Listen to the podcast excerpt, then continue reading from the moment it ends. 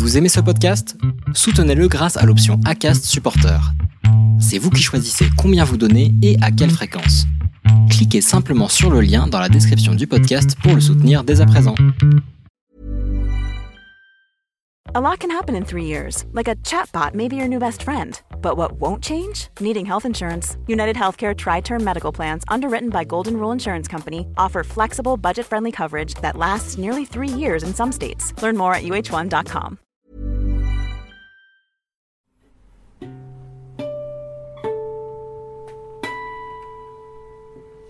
Sur un plan neuronal, on a cette capacité à changer on a cette capacité à reconfigurer nos circuits cérébraux en permanence.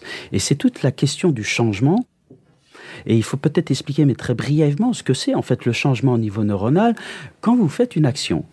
Et si vous faites cette action depuis un certain nombre d'années, vous allez consolider des circuits cérébraux. C'est-à-dire que vous aurez des autoroutes neuronales qui feront que vous fonctionnerez en automatique. Si du jour au lendemain, je vous dis, écoute, euh, ouais, bon, c'est très bien, mais enfin, il va falloir maintenant travailler différemment. Vous allez devoir faire deux choses qui sont coûteuses pour le cerveau. Vous allez devoir déconsolider la première connexion existante pour en recréer une autre. Inutile de vous dire que c'est très compliqué. Mais c'est possible.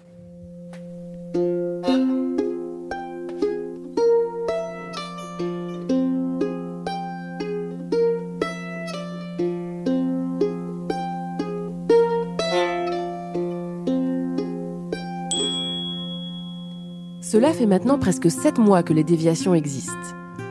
7 mois que des gens comme vous et moi acceptent de nous raconter leur histoire, leur parcours quelquefois chaotique, accidenté, leur quête de sens. Car les déviations, c'est surtout ça. Des personnes qui se demandent la place qu'ils ont envie d'occuper dans le monde pendant le temps qui leur est imparti. Au fil de ces quelques mois, je me suis rendu compte que l'on ne pouvait pas s'intéresser au changement sans se questionner sur le cerveau, sur sa plasticité, sur la résilience. C'est pour ça que j'ai contacté Erwan Devez. Erwan est consultant en neuromanagement, conférencier et coach. Il est également l'auteur du livre 24 heures dans votre cerveau aux éditions Larousse. Il s'est intéressé au cerveau car lui aussi a eu un parcours accidenté, un parcours dévié de sa voie originelle. Après un AVC grave, il a dû apprendre à rééduquer son cerveau et s'est pris de passion pour cet organe fascinant au point d'en faire son métier. Avec lui, nous parlerons de neurones, de plasticité, d'entretien du cerveau, bien sûr. Mais nous aborderons aussi l'inconscient, les shots de dopamine des réseaux sociaux, la torture en temps de guerre, les comportements automatiques, la recherche du plaisir, le sens de la vie, l'autocompassion et la nécessité de l'échec. Voici le quatrième podcast des déviations et c'est un épisode un peu différent des autres. Bonne écoute. Je m'appelle Erwan Deves, je suis consultant en neurosciences et management et j'ai eu un parcours euh, assez singulier, euh, marqué par des, certain nombre d'épreuves et puis des tranches de vie qui m'ont amené euh, pendant de très longues années dans les pays en guerre. Ça a été la première partie de ma vie professionnelle. J'étais négociateur en fait pour la Croix-Rouge internationale et donc j'ai passé quelques années à visiter les prisons du monde entier, que ce soit en Afghanistan, en ex-Yougoslavie ou au Kosovo, pour essayer d'apporter un petit peu d'humanité euh, dans ces pays. Alors, en, toute humilité, évidemment. Concrètement, ça voulait dire d'essayer de faire en sorte que les personnes qui étaient arrêtées en relation avec les conflits étaient traitées le plus dignement possible selon les dispositifs du droit international humanitaire. Donc ça, c'était une première partie de ma vie, donc la guerre, qui était évidemment une partie importante. Et c'est un métier euh, qui m'a changé probablement, qui m'a fait beaucoup réfléchir, avec des échecs retentissants. Par exemple, euh, une prison visitée en Afghanistan, euh, où à la suite de mon passage comme visiteur, tous les prisonniers se sont fait torturer à mort pendant la nuit. Donc vous imaginez bien que le lendemain matin, quand vous les voyez, c'est extrêmement difficile à vivre. C'est même encore extrêmement difficile à raconter 20 ans après. Et puis à côté de ces échecs, euh, un certain nombre, heureusement, de petites réussites, de libération de prisonniers, d'échange de prisonniers, de réunions familiales, par exemple, euh, réunir le papa avec ses tout petits euh, après des années de guerre et alors que tout le monde pensait que le papa était mort depuis bien longtemps. Donc ce sont émotionnellement des moments très forts qui m'ont beaucoup appris. J'ai fait ça pendant une petite dizaine d'années. Et puis ensuite, je suis revenu en France dans un contexte tout petit peu plus euh, classique. J'ai exercé un certain nombre de fonctions de direction, notamment dans le domaine de la santé. Et puis en 2011, j'ai eu un accident euh, cérébral, j'ai eu une lésion cérébrale à la suite d'une opération qui a mal tourné. Et ça a été une, voilà, c'était une épreuve euh, difficile. J'ai dû réapprendre un certain nombre de choses, mais ça a été a posteriori, évidemment, euh, sept ans après, c'était une chance absolument extraordinaire dans ma vie, puisque j'ai été obligé, par la force des choses, de m'occuper de mon cerveau. J'étais comme tout le monde, je n'y connaissais rien, je n'y comprenais rien. Il fonctionnait plus ou moins avec, euh, avec des ratés ici et là, mais enfin, ça allait bien comme ça. Et puis là, du jour au lendemain, je me retrouve euh, à terre, sans euh, pouvoir marcher correctement, sans pouvoir évidemment travailler, euh, conduire, jouer avec mes enfants, un certain nombre de choses évidemment fondamentales. Et donc je vais vers la compréhension. Je vais voir mes soignants, je vais voir mes chirurgiens, mes neuros, etc. Je leur dis, écoutez, moi, il faut que vous m'expliquiez. Je ne peux pas m'en sortir si je ne comprends pas ce qui m'arrive. Pourquoi je tombe quand je fais deux mètres? Et donc je suis allé vers cette compréhension dans un premier temps de façon très thérapeutique pour m'en sortir. Et puis, au fur et à mesure des années, en fait, j'ai pu euh, récupérer en grande partie euh, les facultés perdues. Et puis surtout, je me suis aperçu, je me suis dit, mais c'est une boîte de Pandore extraordinaire. C'est pourquoi j'ai pas su ça avant? Pourquoi j'ai pas compris euh, comment ça fonctionnait avant? Parce que c'est une, en fait, on ouvre le champ des possibles et on se dit, mais, mais ça va être une expérience absolument extraordinaire de se dire comment je vais m'accomplir davantage, comment je vais trouver encore plus de sens à ce que je fais. Et le fait de comprendre un peu mieux, notamment au travers de ces comportements automatiques, euh, quand on est sous stress, vous savez, on a des comportements automatiques qui sont subconscients et paf, on y va, quoi. Alors qu'on sait pertinemment bien, dans un petit coin de notre tête, on sait que ça va pas nous rendre service, mais on est tributaire de ces comportements automatiques. Et donc, le fait de décrypter tout cela permet de pouvoir mieux concentrer, en fait, son énergie sur des choses positives, sur la créativité, sur des choses vraiment qui vont nous permettre de nous accomplir. Et puis, de l'autre côté, d'avoir une certaine autocompassion sur soi-même et sur ses échecs l'échec ne devient plus quelque chose de stigmatisant, de dire ok, moi je suis un moins que rien, je rate tout, etc. Ça devient presque ludique en fait. Et les défis aussi deviennent presque ludiques, c'est-à-dire qu'on se dit tiens, une nouvelle donnée, oh c'était pas prévu, je suis en train de monter mon projet, ça va compliquer la donne, et en fait on finit par prendre ça plus comme un jeu, et on s'ennuie presque quand tout est trop simple. Et là, c'est extrêmement agréable à vivre hein, au niveau euh, neurobiologique. Il y a plein de petites substances là qui se créent un peu partout et, et ça permet de prendre une distance par rapport aux petites choses du quotidien et ça permet de revenir à l'essentiel, c'est-à-dire le sens.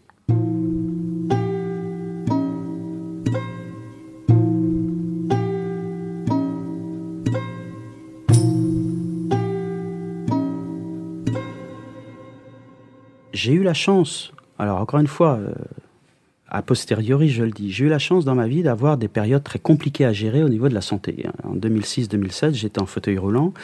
Les pronostics n'étaient pas très encourageants. Je devais a priori, j'avais de grandes chances de, finir ma vie en fauteuil roulant. Et euh, un peu contre toute attente, j'ai, grâce à une rencontre aussi, et et finalement, c'est ça la vie, hein, c'est les rencontres.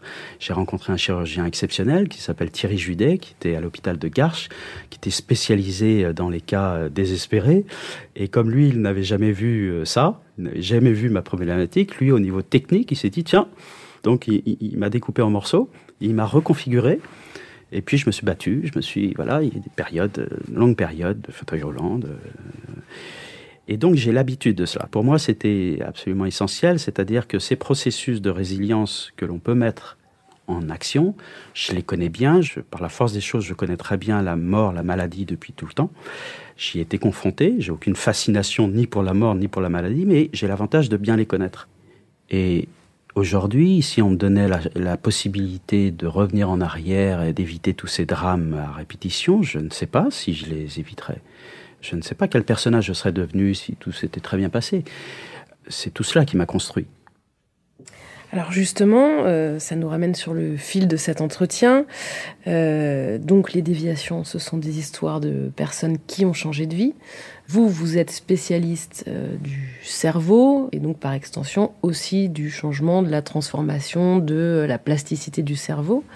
Donc est-ce que vous pouvez voilà nous dire un petit peu, est-ce qu'il y a des schémas dans un changement d'une personne, dans un changement profond Alors la première des choses, vous en avez parlé, c'est la neuroplasticité.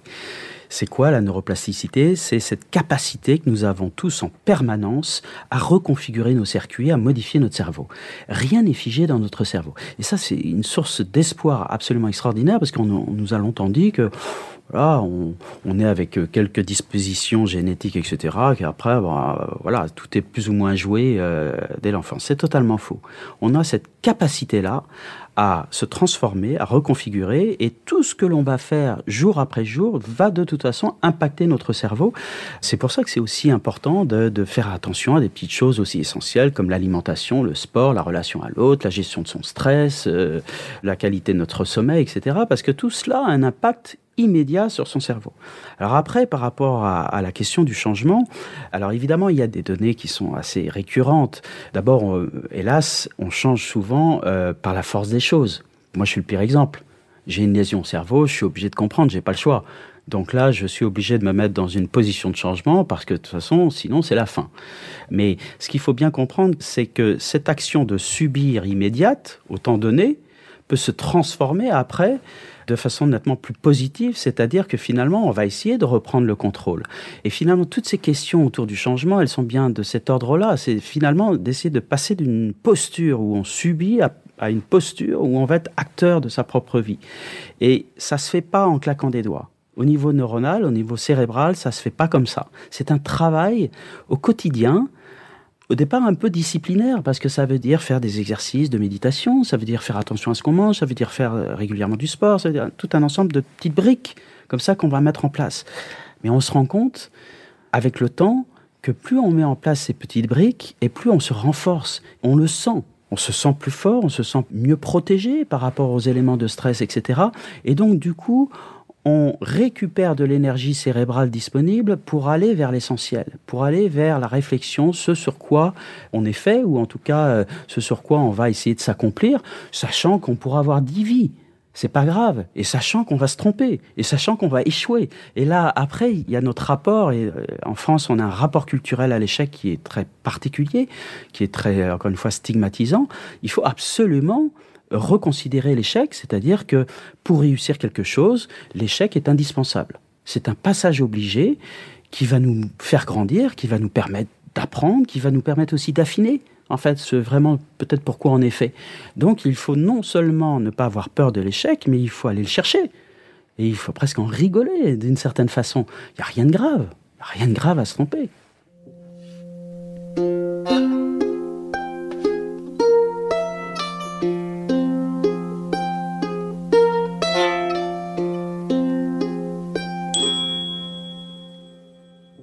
Vous savez, le carburant du cerveau, c'est le plaisir. Et il y a tellement de petites actions qui sont tout à fait bénéfiques pour le cerveau qu'on peut se permettre de choisir celles qui nous font plaisir. C'est-à-dire, par exemple, si vous n'aimez pas le sport, eh ben, c'est pas grave, il n'y a aucun problème. Peut-être que vous aimez marcher dans la nature. Marcher dans la nature, c'est exceptionnel pour le cerveau. C'est un peu comme le coureur, si vous voulez, de demi-fond. Pour être performant, il va devoir faire de l'entraînement foncier il va devoir faire des kilomètres, etc. Ben, l'entraînement foncier, c'est s'occuper de son cerveau. Et s'occuper de son cerveau, ça n'a rien à voir avec son métier actuel, précédent, prochain, etc. C'est juste un entraînement de base, mais qui, encore une fois, doit être euh, mué par le plaisir. Et puis à côté de l'entraînement foncier, il y a votre vie, il y a votre travail, il y a votre stratégie de course. Qu'est-ce que je vais faire? Comment je vais y arriver? Etc. Et la stratégie de course, d'abord, il n'y en a pas qu'une, il y en a plusieurs, et surtout, elle est évolutive. Souvent, moi, je rencontre des gens qui me disent Ah ouais, moi, j'avais tout misé là-dessus, j'ai pas eu ma promotion, j'ai pas eu ce poste-là, euh, mon monde s'effondre. Parce qu'ils étaient dans un schéma extrêmement limité, c'est-à-dire qu'ils avaient tout, euh, misé pardon, sur tel ou tel euh, futur professionnel. Moi, tout mon, mon, rôle, en fait, c'est leur expliquer que avec cette porte qui se ferme, ils vont en ouvrir, ils vont en ouvrir dix autres. Et ce n'est que cela, la vie. Encore une fois, il faut ouvrir ce champ des possibles. Il faut se dire, OK, ce que je fais aujourd'hui ne me résume pas. C'est ce que je fais au T. Peut-être que dans deux ans, dans trois ans, dans cinq ans, je serai sur une autre activité, un autre métier, parce que ce sera le, finalement une étape de mon accomplissement, de mon évolution. Et ça ne remet pas en cause pour autant ce que j'ai fait avant. Ça ne remet absolument pas en cause ce que j'ai fait avant. C'est simplement une évolution. Alors quand vous en parlez, ça semble tout de même assez simple. D'un point de vue professionnel, encore une fois, moi, les, gens que j'ai rencontrés me parlent souvent d'une période blanche.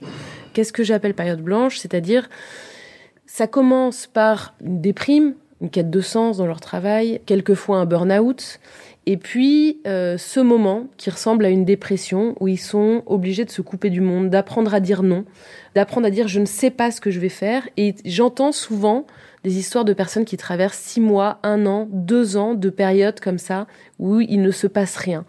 Ils sont là, ils végètent un petit peu et ils réapprennent à, à reprendre leur rythme, à réintroduire des petits plaisirs, mais c'est des périodes qui peuvent être assez longues et assez anxiogènes quand même. Tout à fait, je veux dire, rien n'est simple. Hein. Euh, dans ces périodes où l'on subit beaucoup, où on est remis en cause, où son identité propre et son estime de soi en prend pour son grade, rien n'est simple. Ceci étant, il ne se passe pas rien dans ces périodes. C'est-à-dire que même si d'un point de vue purement conscient, il ne se passe rien en apparence, c'est pas pour autant qu'il ne se passe rien au niveau inconscient. Vous savez que dans le fonctionnement cérébral, 90% du fonctionnement cérébral, c'est du subconscient et de l'inconscient. La partie consciente représente très peu, représente entre 5 et 10%. Donc, il y a des phénomènes comme ça de maturation, d'incubation qui sont, voilà, l'œuvre. Euh, dans ces périodes, encore une fois, qui sont complexes, qui sont difficiles, où on se sent euh, très seul, hein, même si on est entouré, il y a plusieurs petites euh, briques auxquelles il faut faire attention. La première, ne pas s'isoler. Le cerveau est social. La dimension sociale du cerveau est énorme. On est ce que nous sommes parce qu'on a été en interaction avec l'autre. Donc il faut essayer, là c'est très important d'aller vers l'autre. Après, encore une fois, il y a le travail foncier. Il faut surtout pas l'abandonner dans ces périodes-là, mais il y a une chose qui est très importante, c'est la temporalité. Il faut pas se mettre de pression, il faut pas se dire, tiens, dans trois mois, je dois avoir retrouvé un job, je dois avoir perdu 10 kilos, je dois, etc., etc. Vous ferez ce que vous pourrez. Arrêtons avec cette tyrannie du temps. Si on arrête de subir, on se dit, OK, moi, je me mets en action, je fais un certain nombre de petits éléments comme ça, et puis on verra bien. On verra bien si ça produit des résultats. Et en fait, quand on se met dans cette posture-là, on voit que les résultats sont très rapides. Parce qu'en fait, ce qu'on va projeter à l'extérieur va être totalement différent. C'est-à-dire qu'on va non plus apparaître comme quelqu'un en souffrance qui désespérément a besoin d'eux, mais on va apparaître comme quelqu'un qui est beaucoup plus en phase avec lui-même et qui est beaucoup prêt, à, se construire un futur. Alors je sais bien que c'est facile à dire et que quand il faut payer les traites de fin de mois, euh, voilà, on est sous pression immédiate. Mais encore une fois, ce n'est pas en se mettant comme ça euh, une pression de dingue qu'on va céder.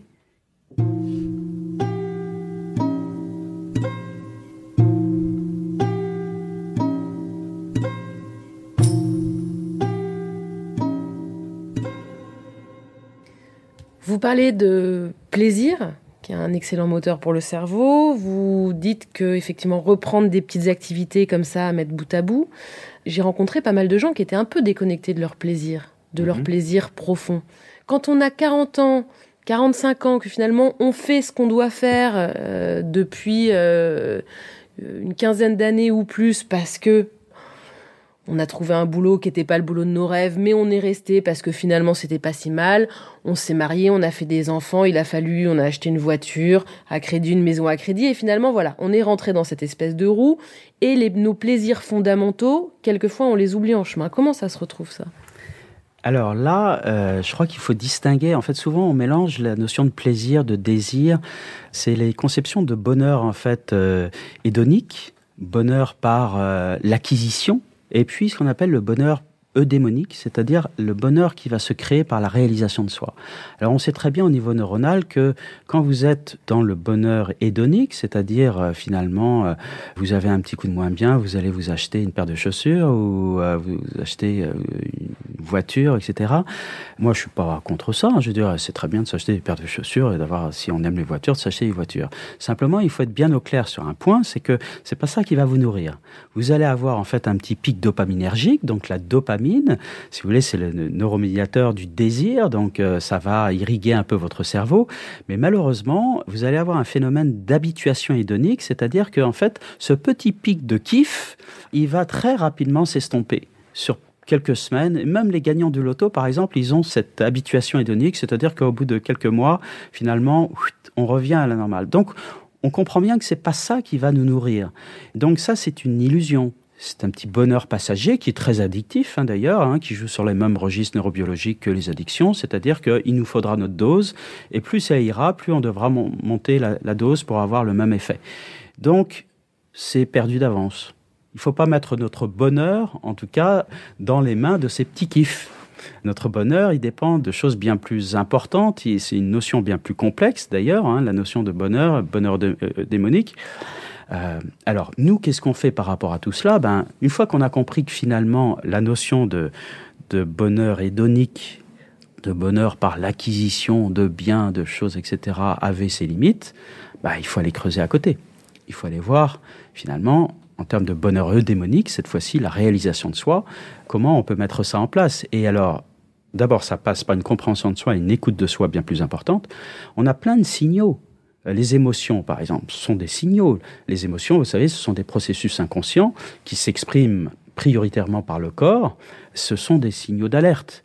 Mais dans notre société un petit peu euh, où euh, on doit être parfait, où la tyrannie de voilà la famille avec deux enfants et puis euh, la maison, le machin, etc. On oublie cela. On ne s'écoute plus. Et évidemment, ça nous rattrape. Et quand ça nous rattrape, ça fait mal.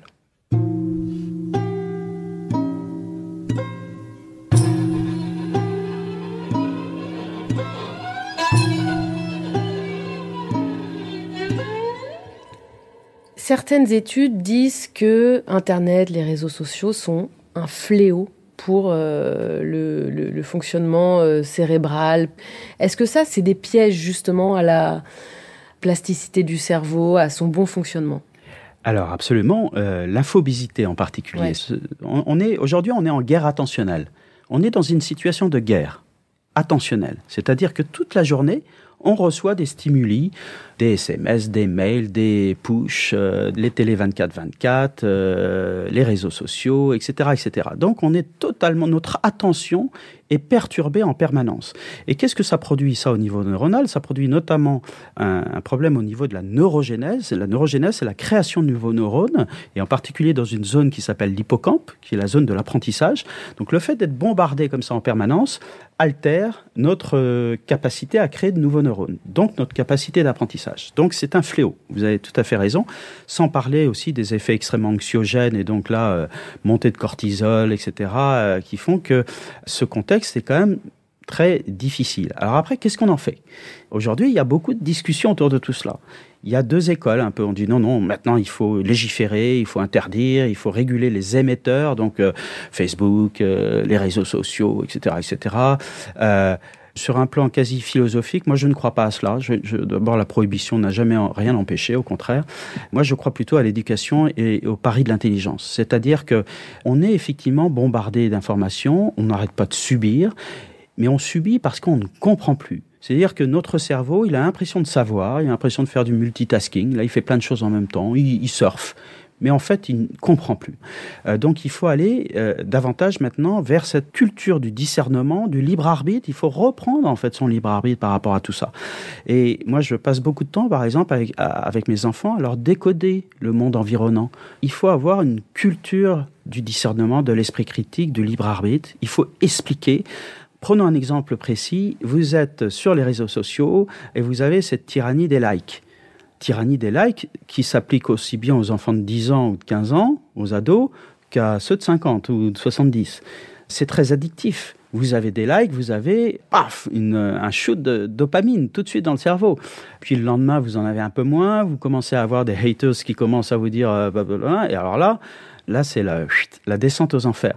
Donc, il faut reprendre une distance par rapport à tout cela et presque une autodérision par rapport à tout cela. C'est-à-dire qu'il faut remettre à leur place à leur juste place l'effet de ces nouveaux médias, etc., qui peuvent être intéressants, mais qui ne sont pas sans risque.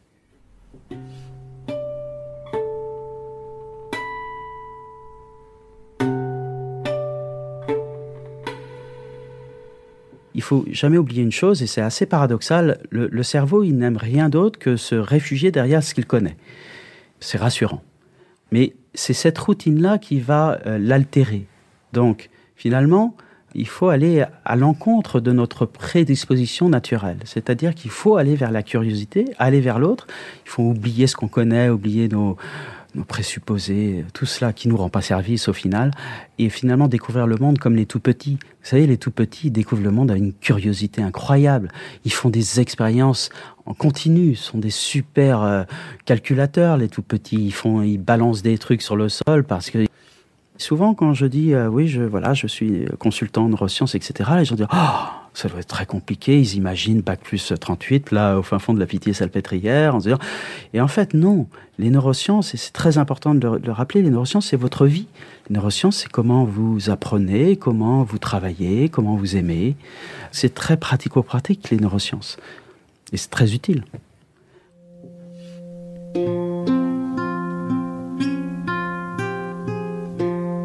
C'était le quatrième podcast Les Déviations, présenté par Laurence Vellier et réalisé par Radio Propaganda.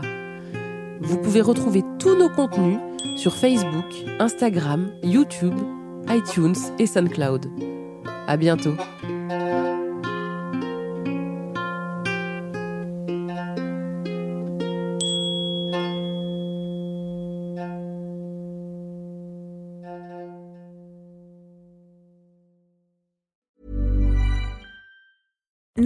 Being a little extra can be a bit much, but when it comes to healthcare, it pays to be extra. And United Healthcare makes it easy with Health Protector Guard fixed indemnity insurance plans. Underwritten by Golden Rule Insurance Company, they supplement your primary plan, helping you manage out of pocket costs without the usual requirements and restrictions like deductibles and enrollment periods. So when it comes to covering your medical bills, you can feel good about being a little extra. Visit uh1.com to find the Health Protector Guard plan for you.